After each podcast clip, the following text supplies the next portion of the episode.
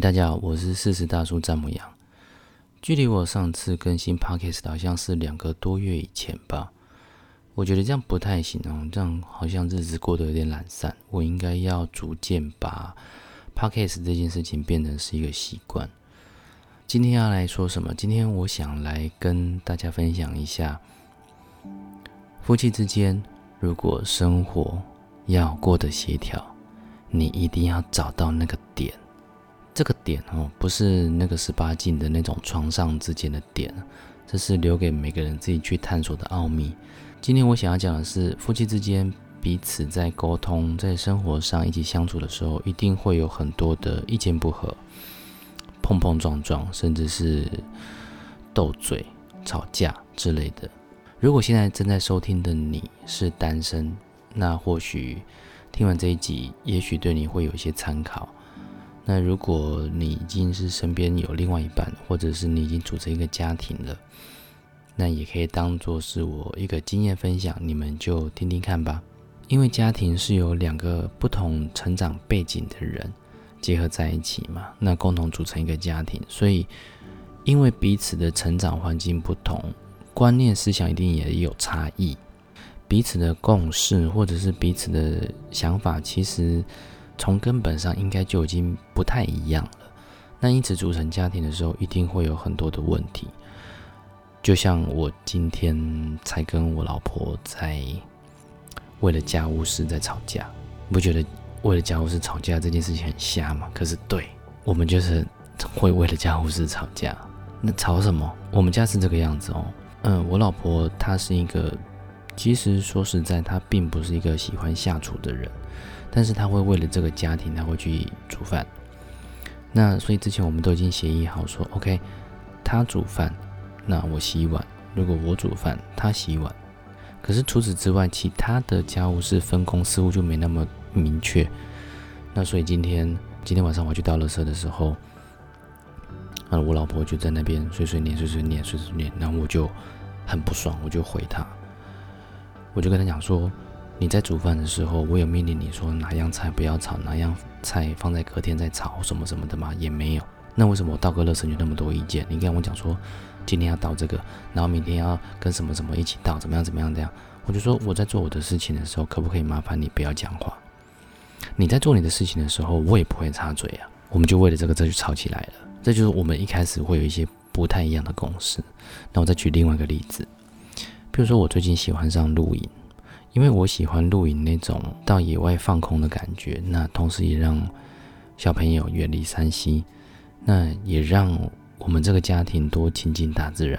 因为我老婆她是一个都市长大的孩子，所以露营可能对她来说，她并不是那么有兴趣。那尤其每次都是我约我的一些好朋友去，那她可能觉得这些脸孔看久了，也就没有什么新鲜感。然后再加上每次露营的装备又要带一大堆到那个地方，他又要负责煮饭，又要负责清洗那些碗盘，什么什么什么的，他就觉得这样子提来提去装备很重，要做的事情很多，然后他也会晕车。所以这段时间我们去露营的时候，我都尽量找比较容易到达的，那比较能够减少他负担的方式去进行。我原本是这么以为，他并不是那么喜欢露营的，嘿，不一样哦。如果这一次录影里面的成员有他的朋友，有他的自己的家人，哎呦，那个感觉是完全不一样的。因为我原本以为他不喜欢录影，结果他上个礼拜跟我讲说，他跟他朋友约好了，明年一月几号几号要去录影，然后场地都已经定好了。哎，我听到之后我吓了一跳，哎，我想说你不是。对外宣称你并不喜欢露营的吗？为什么你有了你的朋友，有了你的家人，你的态度变得很积极？因为我后来发现，原来对他来说，露营好不好玩，想不想去是看人的。诶，他的认知跟我的认知又完全不同了。我再举一个我们的例子，之前我在工作的时候，那时候一整天忙完，然后你回到家，老婆在家里面等你，那你可能回到家的时候。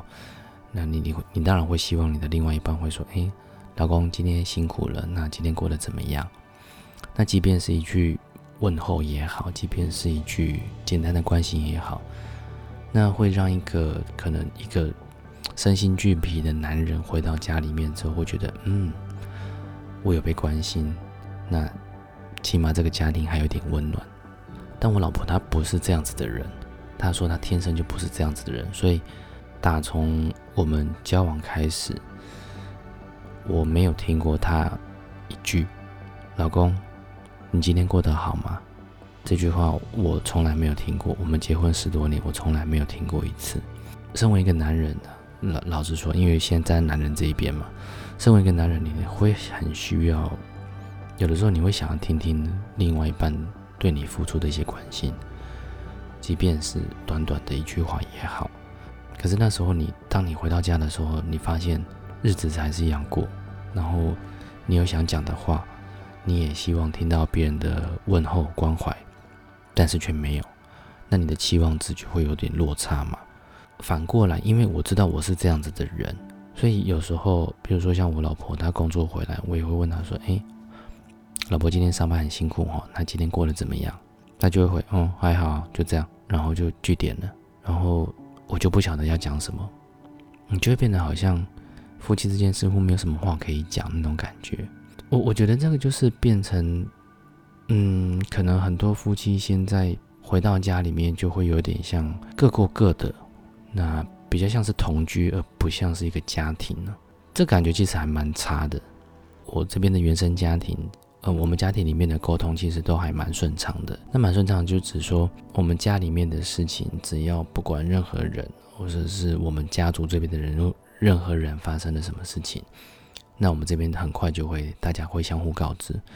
不一定是说只会讲好的，那坏的也会讲。那好的、坏的都讲，其实并不是说一定要你去做什么反应，有的时候可能只是一个告知，让你知道这件事情就好。我们家的人是这个样子，所以我们家的人基本上没有什么太多的沟通障碍，或者是说没有什么太多的事情是其他人不知道的。但我老婆他们这边就显得神秘很多。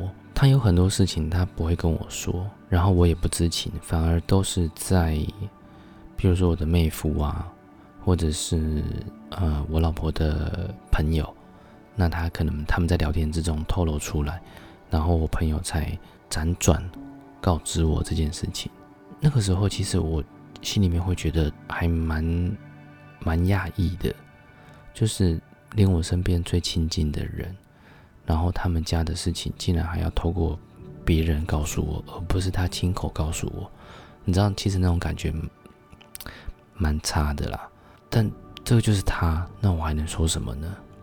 所以就是因为，因为如果彼此的认知都不太一样的时候，彼此的做法都不太一样的时候，我们在很多事情的沟通上面，其实常常就会不愉快，会吵架，那心里面可能就会有些疙瘩。这种事情累积的越来越久，它可能在某个时候就爆发，就会变成大吵。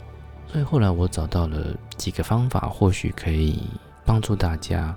如果你们现在在听的人，你们也有碰到这样的问题，那或许不妨听听看这些意见能不能帮助到你们。每次争吵完之后，其实我都会回顾这些事情，然后我会去从头去看一遍，就是这些方法，我会从头再去理一遍，然后。我会让自己的心里面调试的比较快。第一个解决方法就是先多看对方的付出跟优点，因为也许在相处久了之后的两个人，在彼此的眼中都是缺点，而没有优点。我们都会看到对方的缺点，而去放大了那个缺点，然后我们就会忽略了他原本有的那些优点。所以这就是为什么我们常常会吵架的原因，因为我们只看得到对方的缺点嘛。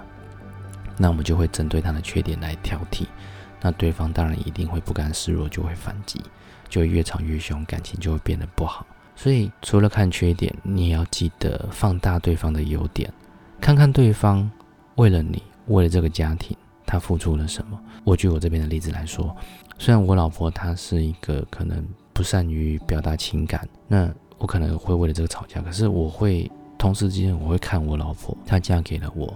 她也把这个家顾得很好，也没有什么太大的问题。她也是一个很勤俭持家的女孩子，然后她对人是客客气气的，为这个家庭也付出很多，也把孩子照顾得很好，那是她的优点。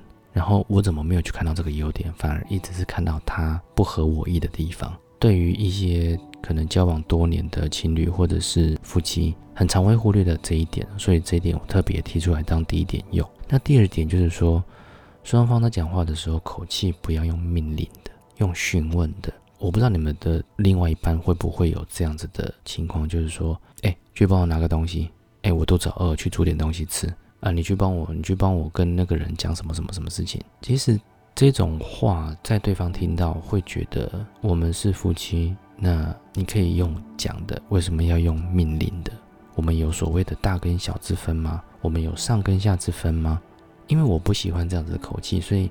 每当我老婆有时候用这样的口气对我的时候，有时候我听得很不爽，那是一个直觉性的反应，就是你听了就很不爽，好像你在被人家使唤一样。那后来我跟我老婆有商量过这件事情，我说我们彼此之间讲话可不可以不要再这么命令句，我们可不可以用询问的？比如说，哎，我肚子饿了，去煮晚餐，或许可以改成是说，今天你想要煮晚餐吗？我肚子有点饿，哎，那口气是不是就温和多了？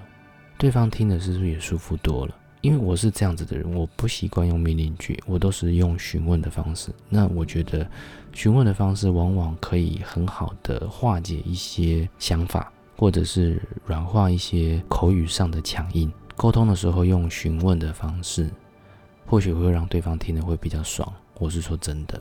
OK，第三点，既然是夫妻，既然是情侣，你们就是在谈感情。感情呢？不是靠理性，是靠感性在维持的。所以呢，有的时候不要太过于理性，因为理性绝对没有什么好下场。这是我个人亲身经验。家里的事情本来就没有谁对谁错，家庭是两个人共同维持的，一定要一进一退。那有的时候是我退，有的时候是我老婆退，那这个没有什么。也没有绝对的谁跟错，大家都希望这个家能够变得更好，所以很多事情不要讲道理，有的时候是一个 emoji 的问题。你感觉顺了，什么话都好讲；感觉不顺了，你再怎么有理，对方听了也是觉得很火大。这是第三点，第四点就要延续第三点，谈感情都是靠感性吗？理性可不可以？可以，但是。理性应该是说，要找到彼此认知不同的地方在哪里。诶，这个时候可以理性哦。我就拿今天倒垃圾的例子来说好了。假设我们要很理性的讨论这件事情，那我们可以说，因为垃圾平常是我倒的，那所以今天要倒哪些东西，我自己有规划，而不是说垃圾都是我在倒的，我在做什么事情，你可不可以不要管？这个就不是理性，这个就是靠。情绪在做事情的理性是说，我把我的认知的地方讲出来，你把你的认知的地方讲出来，那我讲了你会听，你讲了我也能感受，我就会知道说，在这件事情上面你在意的点是什么，我在意的点是什么。诶，这个时候可以理性哦，因为只有这个时候理性沟通的时候，彼此才能够找到你们没有办法沟通的地方在哪里。也许你在意的是 A，可是他在意的这件事情是在这个 B 点上面。那就会是一个很大的不一样，所以理性不是不行哦，理性是在要解决问题，然后要找到彼此认知不同的地方在哪里的时候，诶，我觉得这时候可以理性，而且通常这个时候沟通都还蛮有效率的，很快就可以达成一些共识。对，这是第四点，最后一点就是感情，它是需要双方共同付出的，所以夫妻的关系。或是情侣之间的关系要好，一定双方要有一个共识，或者是一个目标，才有办法一起走下去，或者是继续走下去。那很多离婚的或者是分手的情侣，其实并不是说他们彼此之间相处的不好，而是他们在生活的规划上面，他们可能找不到共同的兴趣，可能找不到共同的话题，甚至找不到共同的目标。就会变成各做各的，各走各的。那这样子久了，分手或者是离婚，这也是理所当然的嘛。如果今天是进一个家庭，双方起码要有一些共识。譬如说，呃，我跟我老婆就会协议好，那我们今天在教小孩子的时候，假设是他教，我就不插嘴。比如说他在教孩子应该怎么样怎么样怎么样怎么样，那我就不要去插嘴说，哎，老婆你讲这样不对，应该是怎么样怎么样怎么样，因为这个会让小孩子的认知混乱。我们彼此之间就会有一些默契，就会有一些共识，就会知道说，在教育小孩子的上面，我们必须要有一个他应该接收到单一的资讯，而不是混乱的资讯。OK，这是类似像一个教育上面的共识。比如说像共同目标也是，比如说共同目标就是，呃，可能有的人他们共同目标就是我们要在十年、二十年之内，我们要有一个自己的房子。哦，OK，他们有个共同的目标了，所以他们可以各自朝这个方向去努力。他们有个目标了，那大家一起存钱，也不一定是要买房子这么大的目标了。有时候可能是规划说，哦，那我们今年啊，我们要去美国玩，那我们要存多少钱？我们才有办法去玩，OK？那我们就为了这个目标一起努力。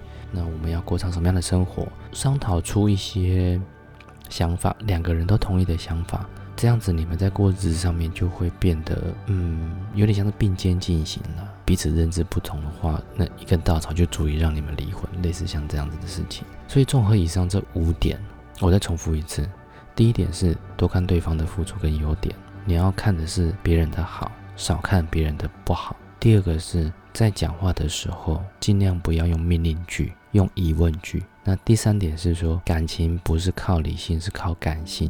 你双方要退一步，各自才有台阶下，那你们日子才可以走得下去。那第四点是因为程序，第三点是说，不是说只能完全的感性，不能理性，理性是可以，可是一定是要用在沟通问题跟。